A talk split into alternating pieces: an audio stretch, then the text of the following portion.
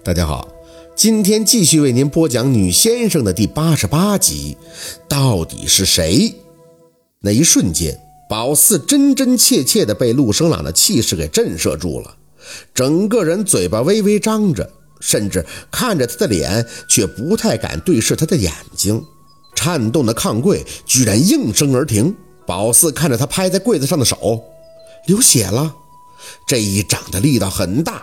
一定是拍到梅关岩的柜门尖角了，所以雪也就顺着陆生朗的手掌蜿蜒而下了，不多，但是给宝四吓着了。他没搭理宝四，嘴唇紧紧地抿成一条直线，眼睛紧盯着窗帘，似乎在看什么，但又像是生着什么气。舅舅，还有人叫你吗？一旁的沈明远长长的吐出一口气，随即摇头：“走了，他们俩走了。”陆生郎点了一下头，眼睛里的寒光逐渐隐匿，这才拿下自己拍在柜子上的手。我在这儿，没事的。不知道怎么了，宝四看着这一刻的他，心里其实有些感动。宝四想，他一定是不信鬼神的，就像是曾经的自己，没见过脏东西，哪里知道那是什么呀？可是他担心自己的舅舅，所以他见不得沈明远难受。虽然宝四对他印象很差，但是不妨碍宝四去感受他对沈明远的这份心。你的手，看来口子还挺深的，血滴滴答答的都砸在炕上了。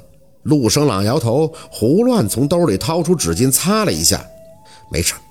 宝四没再说什么。刚才这一出还真挺吓人的，主要是被姓陆的给震到了。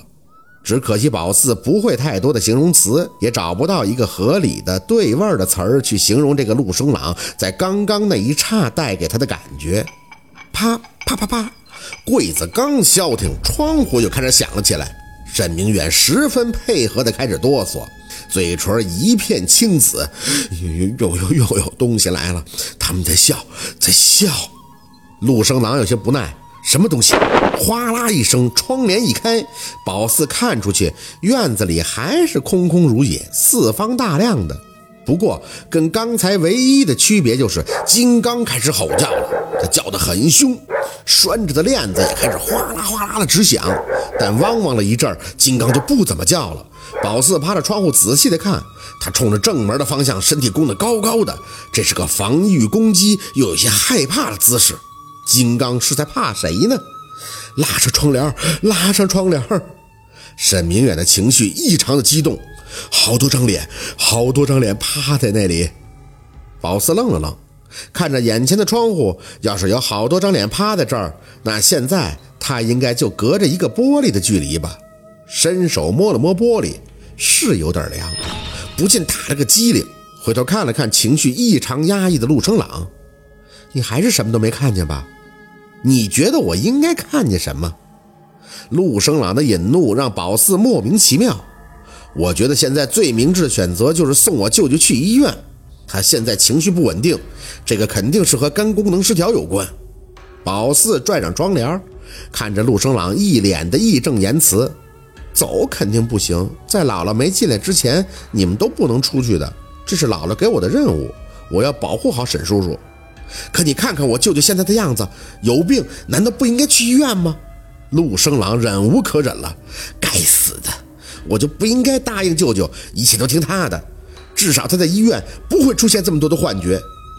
他像是要把宝四吃了的态度，自然让宝四心慌。可宝四看着沈明远异常痛苦焦灼的脸，还是提了提气：“你没见过的东西，你怎么知道就是别人的幻觉？我小时候也没见过的，后来……”你跟我说什么小时候？你现在就是小时候。陆生朗冷脸打断宝四的话。总之，这是我在这里的最后一夜。明天我说什么都要带着舅舅离开。啪啪啪，敲窗户的声音还在继续的响起。宝四咬了咬牙，这声音你怎么解释？无端端的又看不到人，可窗户为什么会响？陆生朗冷哼了一声。等你长大了，就会学习物理、化学、生物、天文等等，统称为自然科学。你要的解释，那里应有尽有。宝四不服，那你家里还有先生呢？你舅舅还种过活人坟呢。你这么不信，那你当初干嘛要让别人给你舅舅种活人坟？那个重生机需要我舅舅身临现场，披着黑狗皮干坐一夜吗？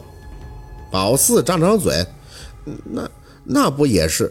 反正你信了，而且也帮到你舅舅了，所以就说明当先生不是骗人的。我姥姥是先生，所以他不骗人。他现在做的就是在帮你舅舅，你要做的也就是相信我姥姥。陆生朗看着宝四的脸，目光如炬。我是信能帮助到我们的，但现在我舅舅很痛苦。宝四真是被他这油盐不进的样子弄得既生气又无话可说。你，梦怡来了，梦怡来了。沈明远再次失控，你们听见了吗？是梦怡的声音。谁？梦怡又是谁呀？宝四看着沈明远的脸，很奇怪，不是吗？今晚除了柜子动和敲窗户，别的声音宝四和陆生朗都没有听到，而且沈明远的反应也极其不正常，他像是完全听不到宝四和陆生朗的对话，一直沉浸在某种很难自拔的情绪里。一惊一乍不说，就跟白话讲的吃错了药是一样样的。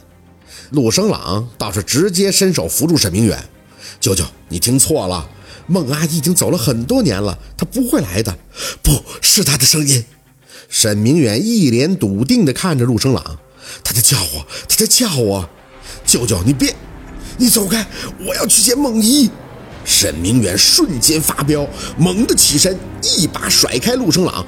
我要去见梦怡。宝四一看，这还了得，上前也拉住了沈明远的手。沈叔叔，姥姥说你不能离开这里的，外面都是脏东西呀，走开！沈明远的力气大得惊人，嗓得宝四一个趔趄，差点从炕上摔下去。哎，小心！还好陆生朗眼疾手快地拉了宝四一把。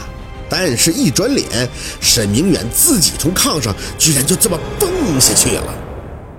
好，今天的故事就到这里了，感谢您的收听。喜欢听白好故事更加精彩，我们明天见。